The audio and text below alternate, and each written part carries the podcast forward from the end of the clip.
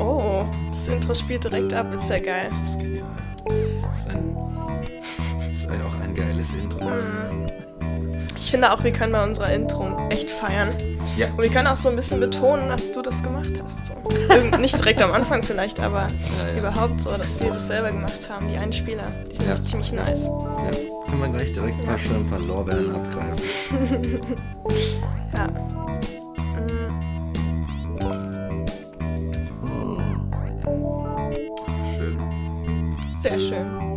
Ja. Nochmal so. Ja, ich habe äh, dann das Schlagzeug nochmal rausgenommen, weißt Ja. du? Und jetzt sind wir schon mittendrin. Jetzt sind wir schon mittendrin. Genau. dabei. Direkt erstmal einen Schluck Wasser nehmen. Einmal einen Schluck Wasser, weil. Mmh. Ist das lecker. Ach, Das ist wirklich gut. Ja. und so kalt. Hier. Ah, schön. Schön. Ja. Mike stellt das Glas ab. Zack. Und jetzt stelle ich noch das Glas ab. Zack. Klingt genauso. Nice. Verrückt. Dabei steht es an verschiedenen Ecken im Raum. Exakt. Das ist auch ein schöner. Es ist, äh, der, der Raum ist mindestens so schön wie unser Intro. Auf jeden Fall. Ja, ich habe mir echt so über die letzten Monate ein Studio zusammengeschustert, ohne überhaupt irgendeine Ahnung zu haben, was so ein Studio braucht.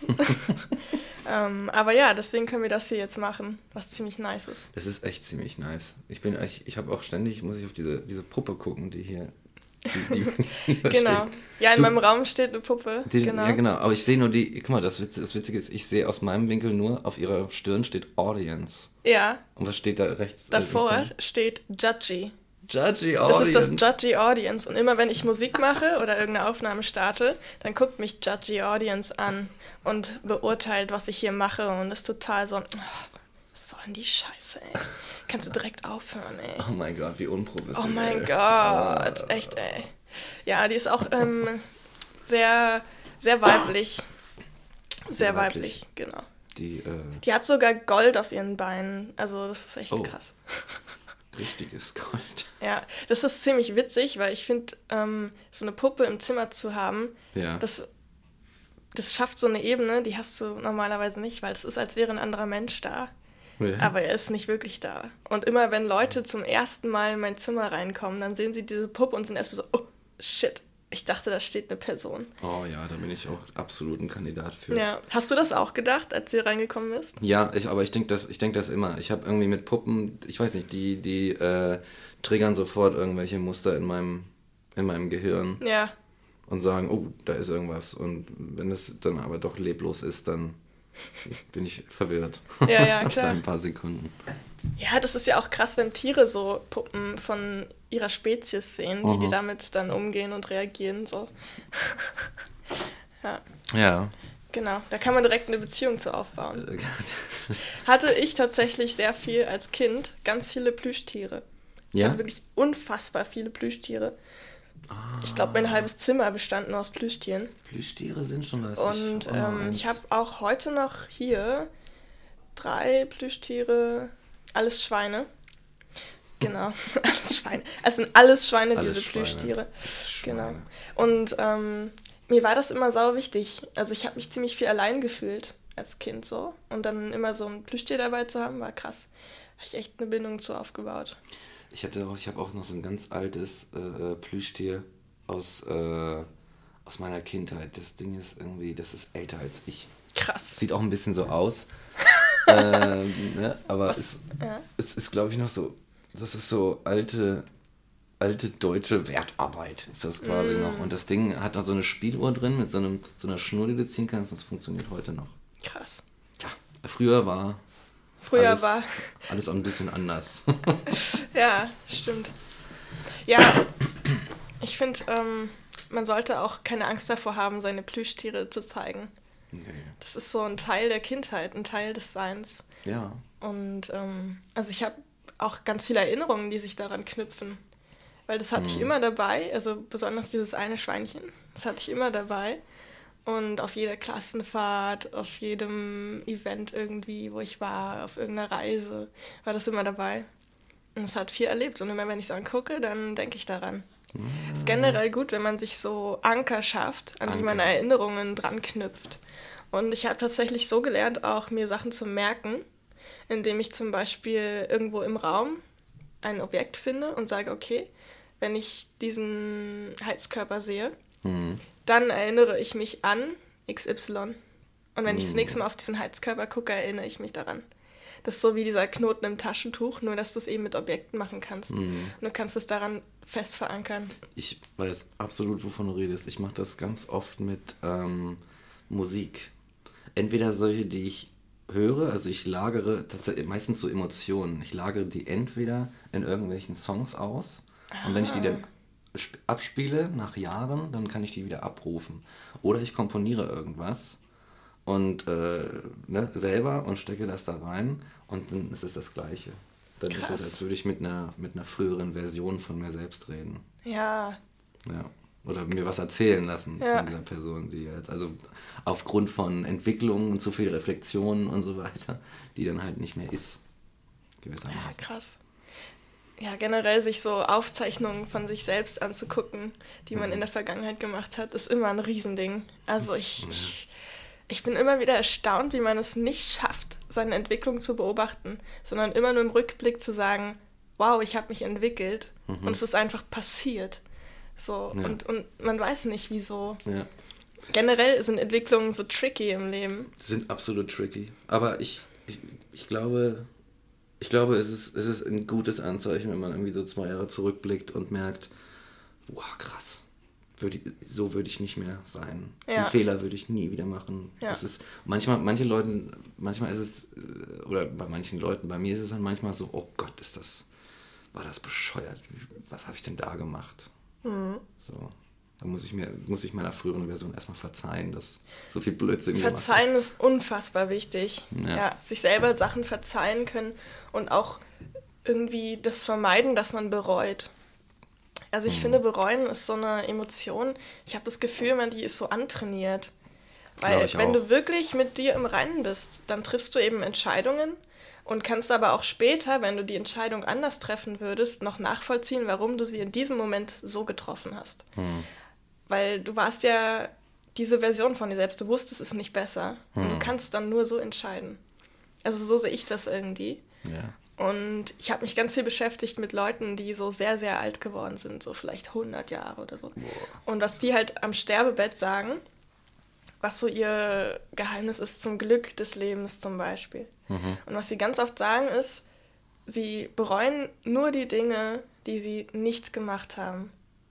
Ah, ja verstehe. Und das habe ich mir echt zu Herzen genommen und deswegen immer so gesagt, okay, wenn du an der Schwelle stehst und weißt nicht, dieses Spiel im Kopf, ne, du weißt nicht, sollst du es machen oder nicht machen, dann immer fürs Machen entscheiden. Immer fürs Machen. Immer fürs Machen. Und im Nachhinein kannst du immer noch sagen, okay, war nicht die beste Entscheidung. Aber du hattest irgendwie Spaß oder du hast was Neues erlebt, du hast was ausprobiert. Und Du wirst es einfach, wenn du wirklich mit dem Reinen bist, ne, das ist ja die Voraussetzung, dann wirst du das auch verstehen, warum du das so gemacht hast. Ja. Ja. Ich denke auch. Das Schlimmste ist, das ist das Schlimmste, was ich mir vorstellen kann.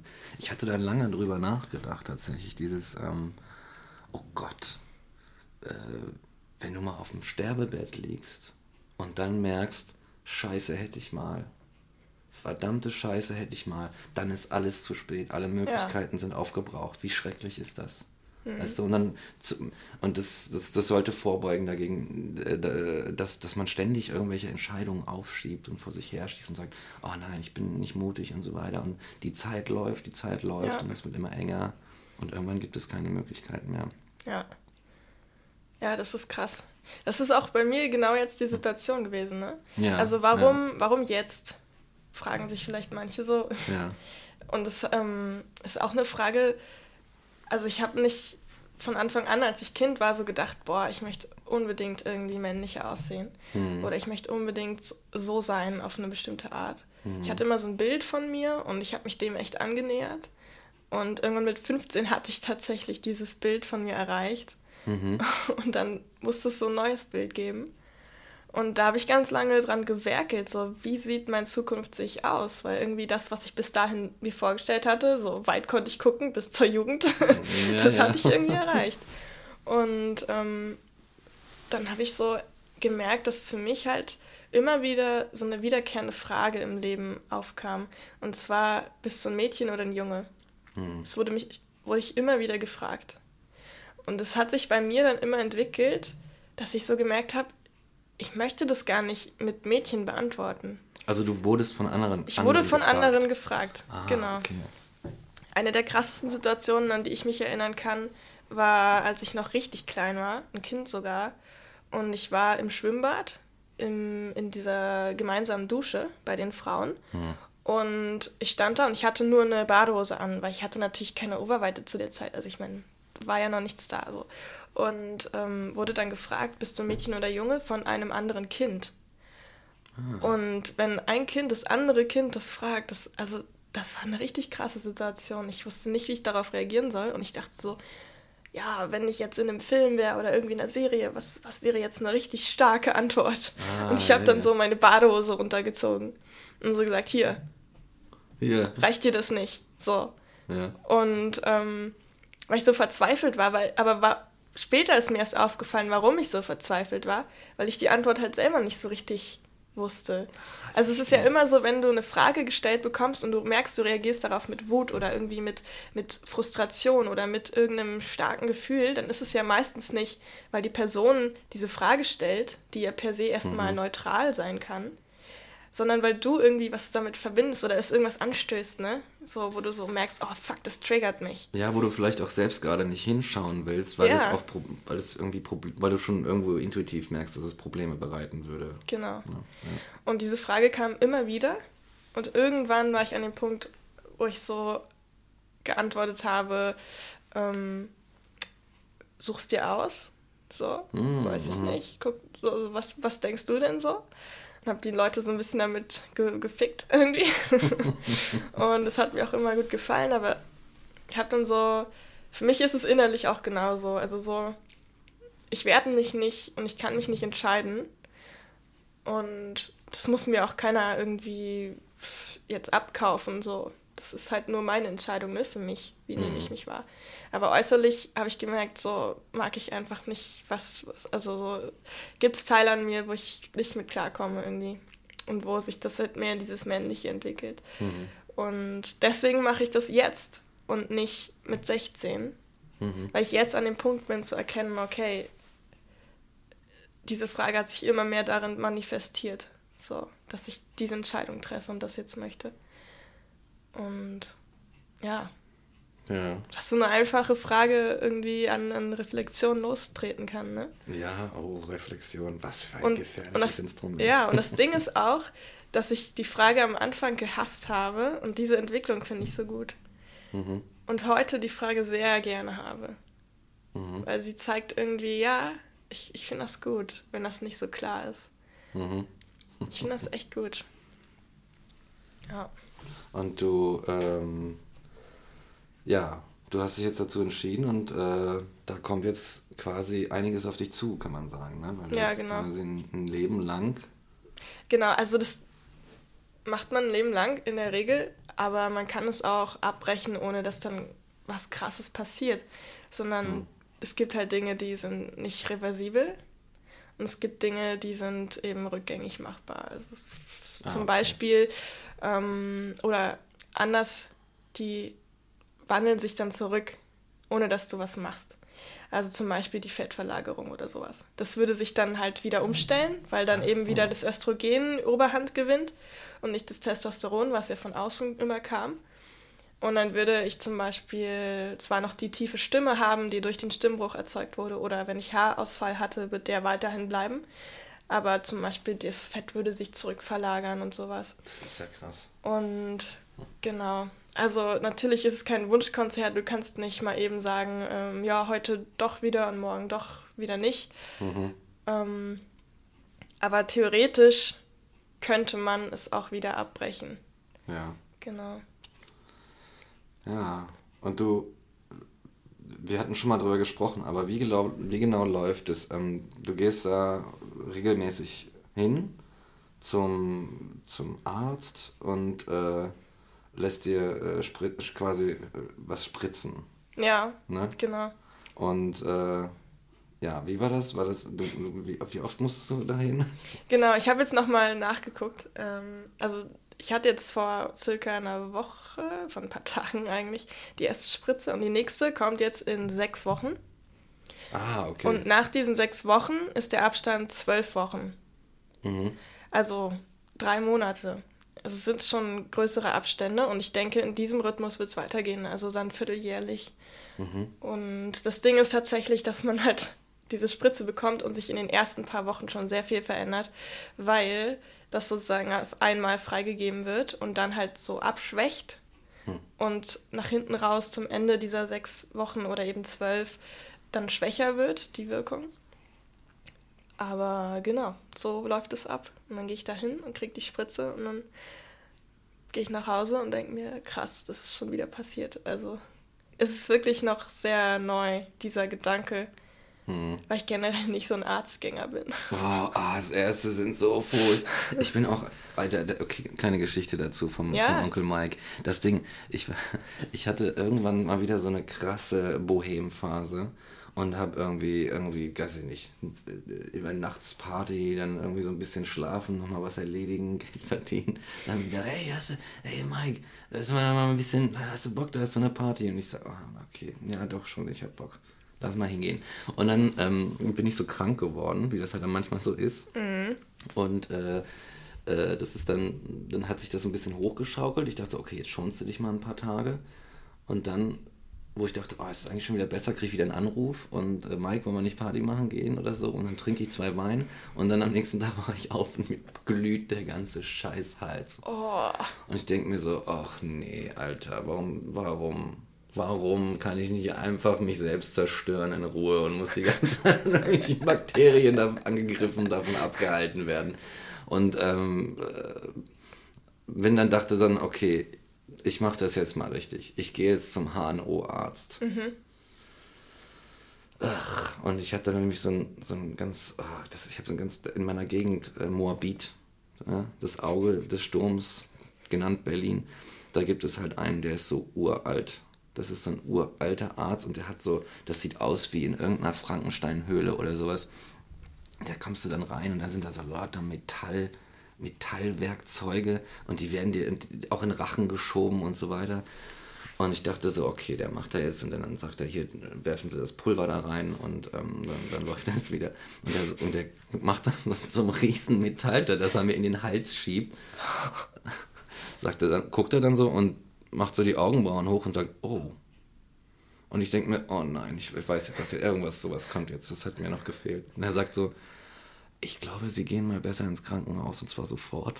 Oh, was war dann passiert? Was war los? Ja, ja, der meinte, ähm, das sieht so ganz stark nach einem Abszess aus, den Sie da dick im Hals haben. Oh Gott. Ein dickes. Das ist auch so ein Satz, den man nicht gern hören möchte. Den nicht gern vom Arzt hört. Abszess generell als Wort. Das Abszess. braucht man nicht in seinem, seinem Leben. Ja, genau.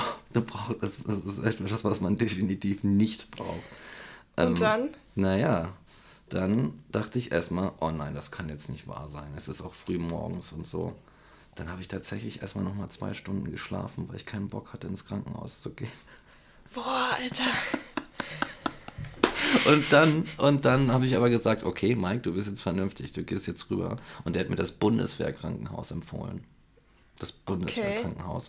Okay. Wie dann, unterscheidet sich das von anderen?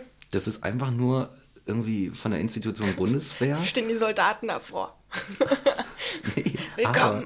Aber, aber, die, die Leute haben so Uniformen. Also ah, ja. das ist nicht diese normale Arztkleidung, Kasak oder so ein weißer Kittel, sondern das ist auch so Arzt krankenhausmäßig, aber mit so Abzeichen und so drauf. Mm. Das ist total lustig. Aber ein sehr kompetentes Krankenzeug. Ich glaube, äh, Krankenhaus, die, äh, das Einzige, was da ist, ich glaube, die haben so, so, Leute, die beim Bund sind, die haben irgendwie, sind bevorzugt, aber die haben so viel Kapazitäten, dass mm. sie halt noch normale Patienten ganz normal aufnehmen. Mm. Naja, Ende vom Lied. Ich bin dann da halt, werde da in den Stuhl gesetzt. Diese, diese, die Ärztin, auch mit hier so Lappenabzeichen-Dingern auf den Schultern, guckt so so eine ganz, ganz gefasste, sagt so, ah, ja, müssen wir aufschneiden. Aufschneiden und aussaugen. Und, so. und hier bleiben müssen sie definitiv. Ah ja, und dann war ich ein paar Tage da und musste halt jeden Morgens um sieben, ne, wirst du da aus dem Bett geprügelt wie, wie in der Kaserne und dann auf diesen Stuhl gesetzt, so ein bisschen wie so ein Gynäkologenstuhl und dann Mund auf, das Ding aufschneiden, aussaugen und lecker, ne? Mhm. Ist das nicht toll? Eine tolle Geschichte. ja, ganz, ganz. oh, das ist ekelhaft. Aber danach war, danach war mir alles egal. So nach Tag drei denkst du mir so, ja, komm, schneide auf, sage aus. Schmerz kann ich Ey, so wegfiltern. Man gewöhnt sich an alles. Ja. Man gewöhnt sich echt an alles. Das ist unfassbar. Ja, das ist echt verrückt. Auch an große Schmerzen. Ja. Das ist unglaublich, ne? Ja. Boah. Aber bei der HNO-Story ist mir noch was eingefallen. Ich war jetzt hm. die Woche auch beim HNO hm. und ähm, da war was sehr Witziges passiert. Und das ist perfekt für unsere Rubrik Lobby des Alltags. Hm, und dafür spiele ich mal unseren Einspieler ab.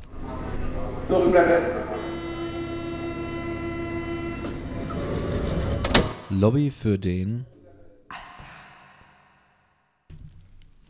Okay, also Sinn der Rubrik ist ja, dass wir irgendwelche Dinge im Alltag erleben, die wir wirklich richtig witzig finden oder irgendwie interessant und die wahrscheinlich den meisten Menschen abgehen und die sie gar nicht wahrnehmen.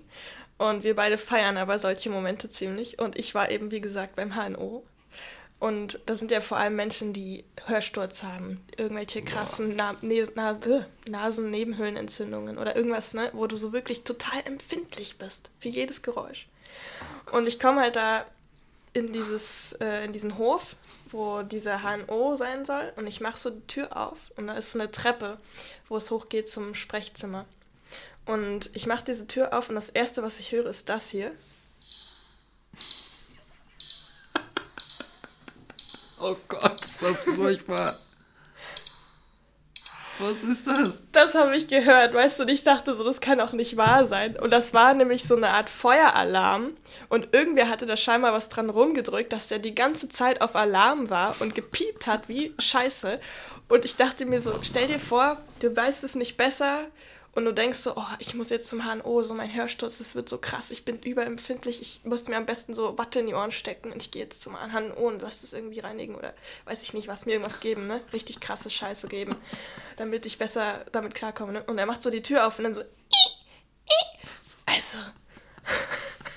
Und es war so, ich dachte, das kann doch nicht wahr sein, wie können die das hier haben, ne? Und ich war an dem einen Tag da, irgendwie um 14 Uhr und da dachte ich schon so, okay, das ist krass. Bin halt reingegangen, hab einen Termin mir machen lassen für nächsten Tag um 8, weil die so überrannt waren. Richtig krass. Und dann komme ich am nächsten Tag wieder um 8 Uhr, mach die Tür auf und die, immer noch an. Die haben das nicht ausgemacht. Und ich dachte, ist das irgendwie eine Methode, um die richtig krassen Patienten direkt abzuschrecken, weil die so übervoll sind? ist das irgendwie, hat das Methode? Ja, aber das nur dazu, das ist mir gerade eingefallen, weil ich dachte, ich habe mich so beeiert darüber, dass das da so hart korrumpiert. Ja. Ach ja, die Welt der Ärzte. Ich, ach nee, ich bin nur froh, wenn ich so wenig wie möglich Kontakt damit habe. Mhm. Es gibt ja auch so Ärzte, die irgendwie, ähm, die dann sagen, naja, da müssen wir nochmal zur Nachuntersuchung. Ah, das dann, hier. Witzig. Wir haben uns hier so schöne, schöne Stopper gebaut, damit, damit der Tisch nicht so viel, nicht so viel Krach macht. Genau. Nee, äh, was wollte ich sagen? Ähm, Ärzte. Ärzte, genau. Es gibt dann so diese Ärzte, die, äh, die dann auch sagen, so, ja, dann kommen sie nochmal da und nochmal eine Nachuntersuchung und dann, dann zieht sich das und dann musst du ja. immer wieder zum Arzt. Ach, gehen Sie nochmal zum Kollegen, ich, ich überweise Sie nochmal dahin. Ja, aber es ist auch ein Privileg, dass du wirklich alle Ärzte hier hast, gerade auch in Berlin. Ja, ne? Und wirklich sagen kannst, ja, gehen Sie mal zu dem und er ist halt irgendwie eine 20 Minuten Fahrt entfernt. Und eben nicht wie in Brandenburg auf dem Dorf so zwei Stunden Fahrt in eine Richtung. Pilgerfahrt. Und das ist schon ein Riesenprivileg, dass man hier einfach zum Arzt gehen kann. Stimmt, ne? Und es ist ja auch klar, dass alle Ärzte überfüllt sind. Ich meine, hier gibt es 3,5 Millionen Menschen oder so. Ja. Wo sollen die denn alle hingehen, wenn sie krank sind? Aber auch, ich habe auch tatsächlich gerade auf ziemlich hohem Niveau gejammert. Oh, ich muss immer zum Arzt. Ich Wirklich, Kerl. Mike. Reiß dich mal zusammen. So. Reiß dich mal zusammen. Ja. Ja, zusammenreißen ist sowieso gut. Denn äh, eigentlich hatten wir auch vor, über was ganz anderes zu reden heute. Ja, ne? was man sich so alles vornimmt. Genau, ja. Aber Ja. wir konnten uns leider nicht zusammenreißen und haben einfach über Ärzte geredet. Genau, also Ärzte, die dem Tod ja tatsächlich recht nahe sind. Also Ja. nicht immer, aber so im Krankenhaus. Ja, eigentlich ist ja das, was du vermeiden möchtest. Das, genau. So. Und dazu musst du so, musst du ganz ne, so in die, ins Gefahrengebiet gehen, wo, wo Ja. du ihm häufig begegnest. Ja. Ja, ist auch generell eigentlich krass, dass der Mensch so für sich festgelegt hat, dass er gegen den Tod kämpfen muss. Dass Ja. er Ärzte erfindet als Job. So, man hätte ja auch sagen können, nee, wer stirbt, der stirbt. Und irgendwer ist ja auf die Idee gekommen, ja, man kann ja da was machen. Man Mhm. kann ja Menschen helfen, dass sie nicht sterben. Genau. Und das allein ist schon eigentlich eine Riesensache.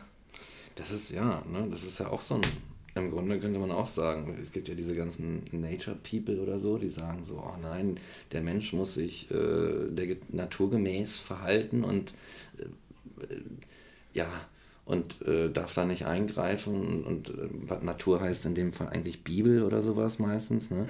Aber wenn du sagst, so ich rette jetzt jemanden vom Sterben, weil ich weiß, wie man einen entzündeten Blinddarm rausoperiert, greifst du ja eigentlich so in den, so in den Lauf der Dinge ein. Und das, ne? Ja, Ist ja eigentlich. Und irgendwann hat das mal jemand gesagt, so, nee, das geht schon klar. Aber vielleicht auch irgendwie, der- Mensch ist irgendwie. Letztens habe ich das irgendwo gehört, wo es hieß, äh, der Tod ist das, was uns alle eint. Tod ist das, was uns alle, der gemeinsame Nenner von uns allen. ja, Weil wir alle, weil das, das Problem ist, äh, was ist der Tod, was kommt danach oder so, wie gehe ich damit um? Mit dem, dem, diesem Problem stehen wir alle gegenüber, Ja. restlos. ja. So, es macht uns quasi alle gleich, Mhm. in einer Art und Weise. Ja, und interessant auch, dass trotzdem das so ein Tabuthema ist und das eigentlich sehr wenig thematisiert wird, Ganz komisch. obwohl es eben alle eint und alle betrifft. Vielleicht weil es alle eins und alle betrifft. Ja, und man denkt so, das wäre so was Selbstverständliches. Eigentlich nicht. Also ich denke irgendwie, jeder hat so seine eigenen Gedanken dazu und wahrscheinlich ist es schon so angsteinflößend, dass man sich selber darüber Gedanken macht, Hm. dass man gar nicht erst mit jemand anderem drüber reden will. Ja, das kann auch. Also stell dir mal vor, Tod.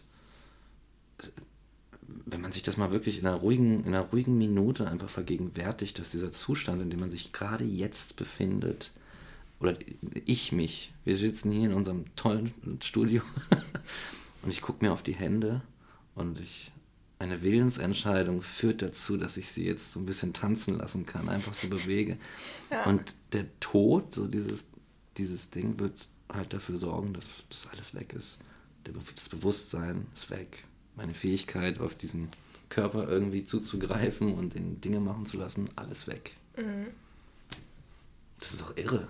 Also es ist doch, das, das zerschlägt doch im Grunde äh, die Normalität, die, die, die, den Alltag, die, äh, äh, die ganzen Selbstverständlichkeiten, in denen man so lebt und die man schon gar nicht mehr im Bewusstsein hat. Im Grunde wird es Ja. negiert, der Tod. Ja, aber es gibt ja auch diesen schönen Spruch, erst der Tod macht das Leben lebenswert. Und ich glaube, das trifft für mich zumindest sehr zu, weil ich denke, ja, ich kann diese ganzen Dinge dann nicht mehr. Ich habe nicht mehr diesen Kontakt zu meinem Körper oder zu meinem Geist. Aber ich kann das eben jetzt. Umso krasser kann ich mein Leben irgendwie gestalten, dass ich das voll ausnutze, dass ich was mache, Ja. dass ich diese ganzen Dinge nutze irgendwie, die Ja. mir zur Verfügung stehen. Ich, ich, ich muss auch sagen, der- Tod ist etwas, beziehungsweise einfach nur die Information, dass irgendwann der Cut kommt, so wie in der Musik, irgendwann kommt der Cut, ähm, dass diese Information dich auch so ein bisschen, bisschen vorantreibt, irgendwie so ein bisschen vitalisiert, also mich zumindest auf eine Art und Weise, Genau. weil sie sagt so, ja, du hast nicht ewig Zeit, Digga. Exakt. Ne? Ja. mach dein Ding. Ja. So. Hatten, das Thema hatten wir ja quasi vorhin, ne? So irgendwie so Sachen vor sich herschieben. Mhm. Stell dir vor, du, du lebst ewig. Du weißt, dass du ewig lebst. Ad infinitum. Ich würde so hart prokrastinieren. Auf jeden Fall. Nur, nur Prokrastination. Millionen von Jahren wahrscheinlich. Weil du sagst, weil du, ja, ich kann es mir leisten. Mhm. Ja, Ich kann es mir leisten. genau. Ja, ist auch die Frage, würde man, wenn man ewig leben würde, mehr schaffen Oder würde man so ja. hart das stretchen, dass du eigentlich in einem begrenzten Leben, dessen du dir bewusst bist, viel mehr erreichst, weil du halt genau aus dieser Angst oder aus diesem Gedanken des Todes heraus so viel machst oder versuchst zu machen. So. Ja. Also klar, also Quantität gegen Qualität eigentlich. Ja, genau, genau, genau. Quantität gegen Qualität tatsächlich. Ah, es gibt ja, man, weiß ich nicht, manchmal erlebst du auch Dinge, die nicht besonders lange dauern. Oder nehmen wir mal, nehmen wir mal eine Jam-Session, die vielleicht eine, sagen wir mal, eine Stunde geht. Und in dieser Jam-Session hast du einfach, hat alles gestimmt. Ja. Die Chemie mit dem Drama, die Chemie mit X und Z und Y und so weiter und so fort. Alles hat gestimmt. Und die Qualität dieses, ich weiß nicht, vielleicht verstehen das jetzt nur Musiker oder so, aber diese Qualität dieser Stunde, die übersteigt manchmal die Qualität von Monaten und Jahren. Ja, genau. Einfach so von einer, ja, ja von der Geilheit. Man, ja, total. Ich verstehe sehr gut, was du meinst. Ich glaube, auch wenn man kein Musiker ist, kann man sich da reinversetzen, weil jeder kennt so eine Situation, wo mhm. auch die Zeit keine Rolle spielt, Ach, weil ja. sie einfach ein ganz anderes Maß ist. Also du hast auf einmal so das Gefühl, da existiert keine Zeit. Du denkst nicht daran, was ist dann morgen und oh, ich muss später noch was essen genau, und oh, fuck, weg. wann kommt eigentlich die letzte Bahn? Ist egal. Du bist einfach drin ja. in diesem Flow, den ich ja so liebe. Ja, der Flow ist das der Größte. Flow ist das Größte. Und, und dann ist ja auch diese Frage der Zeit, ne? Mhm. Die dann auf einmal so irre irrelevant wird, wie gesagt. Genau. Und auch die letzte Bus und das ist irrelevant. Dann yeah. laufe ich halt nach Hause, aber genau. ich unterbreche das jetzt hier ja, nicht. Genau. So, ja.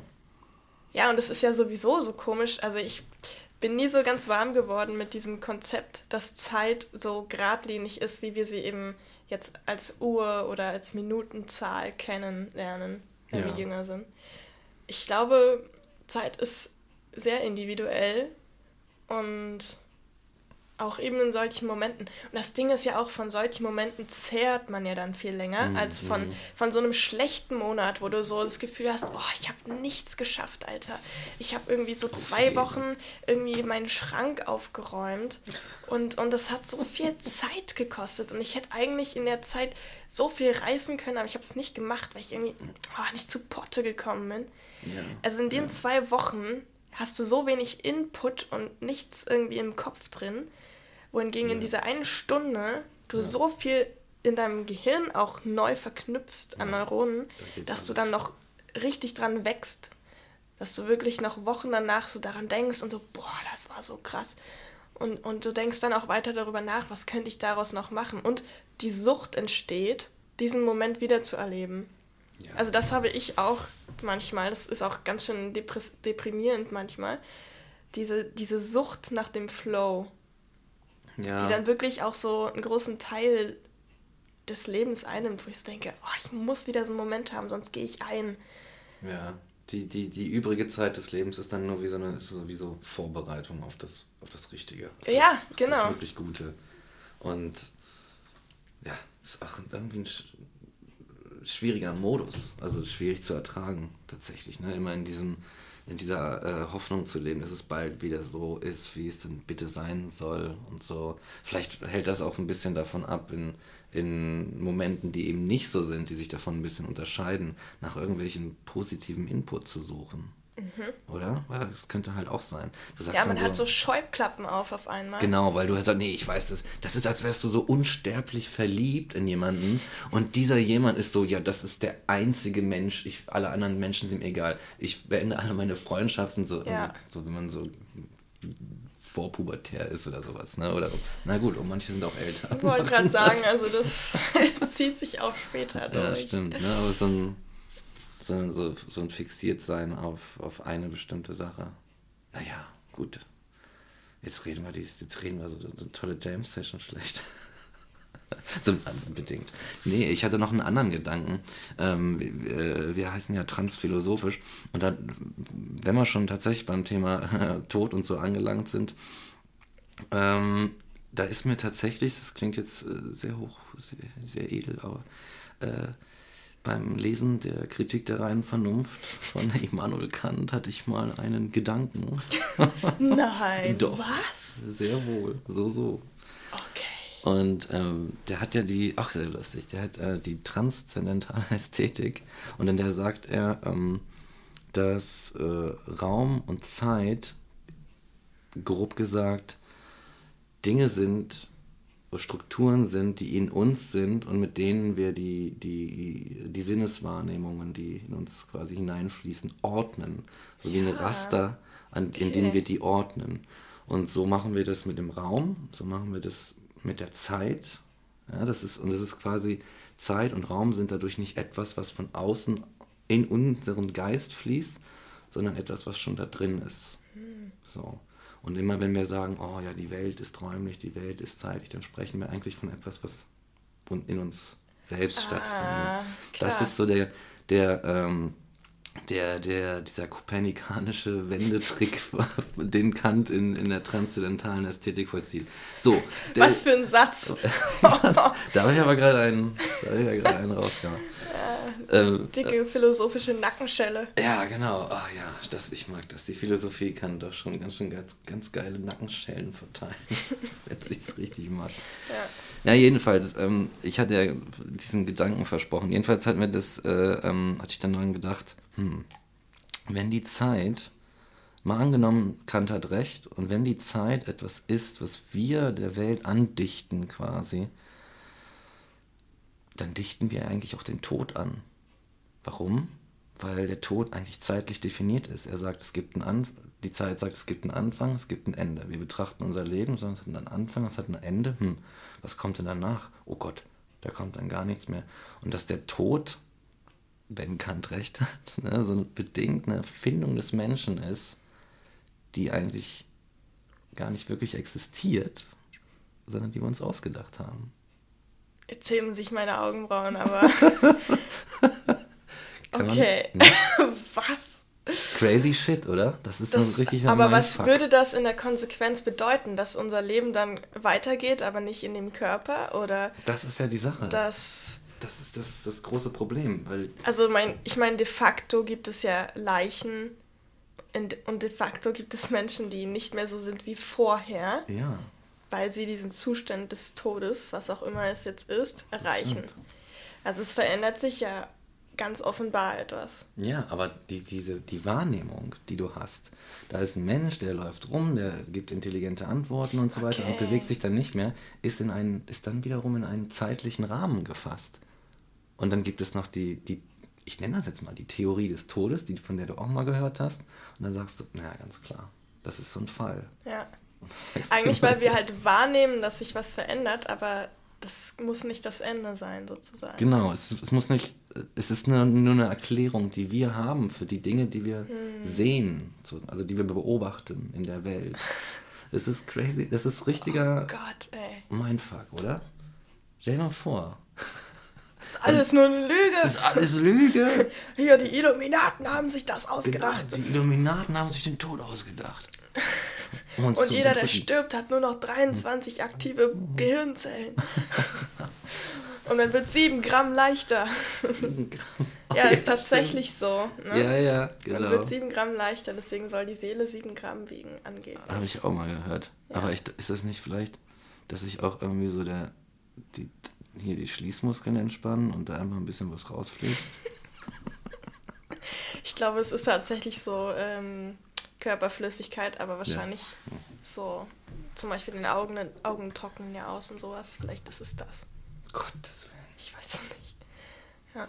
ja, aber Kant hin oder her, ne? Es spricht mhm. irgendwie alles dafür, dass, äh, dass wir diesen Moment, diesem Moment entgegenleben, wo wir sagen, ja, ich, es geht jetzt über die Grenze. Ich weiß nicht, was dahinter ist. Ist absolut ungewiss. Also, dass dieser Ausknopf gedrückt wird. Ja, aber im Grunde hat man ja in seinem Leben ganz oft Momente, wo man nicht weiß, was dahinter ist. Also du durchlebst mhm. ja während deines Lebens schon ganz viele Tode. Irgendeine Exakt. Beziehung stirbt oder irgendein Verwandter stirbt und damit auch irgendwas in deinem Leben oder deine Pflanze, deine Hauspflanze ja. stirbt. Ja. Und ähm, das heißt, du erlebst ja immer wieder Momente, in denen es ein Vorher und ein Nachher gibt. Ja, genau. Und im Grunde könnte das die Blaupause dafür sein, Genau, wie man genau. über den Tod nachdenken muss. So, was ist dann in deiner Erfahrung passiert, wo du sagst, da gab es ein Vorher und ein Nachher und dann überträgst du das einfach. Genau, und du überträgst es. Es ist ein Konzept, du hast den Begriff oder ein Konzept geschaffen und du erklärst dir somit die, äh, diese Erfahrung, dass du so sagst, oh, da ist jemand, der sich jetzt nicht mehr bewegt und der verwest und eingegraben wird und diesen ganzen Kram. Mhm. Im Grunde ist es, ist es eine Erklärung, die wir uns selber geben. Es ist nicht etwas, was wir, es ist, es ist zu Ja. abstrakt, um zu sagen, wir kriegen, das kommt äh, als so, als Wahrheit in unseren Geist hinein, sondern wir müssen das erstmal basteln aus dem ganzen Aus Kram. dem, was wir auch kennen, ne? Aus wir dem, kennen wir ja kennen. nur das Leben. Ja, Können wir auch nur das Leben bewerten damit, eigentlich. ja. Und selbst das ist schon grenzwertig. Oh weh, was für Themen, ne? Gleich zum Anfang. Ich finde fast, wir könnten hier direkt so beenden Ja, und sagen, das war's für heute. Finde ich auch, finde ich auch. Es ist ein schönes, schönes Ende. Wir enden, wir beginnen. Es gibt jetzt Ende. ein Vorher und ein Nachher. Genau. Das Vorher ist der Podcast. Aber was kommt nach dem, nach dem, nachdem wir auf Stop Recording drücken? Tja, Kommt da überhaupt das noch werd- was? wird das Publikum nie erfahren. Das wird das Publikum Das nie wissen erfahren. nur wir. Und äh, das mache ich jetzt direkt mal. Ja, genau. Ich spiele noch unser Outro, Oh ja. Unser. In-Outro.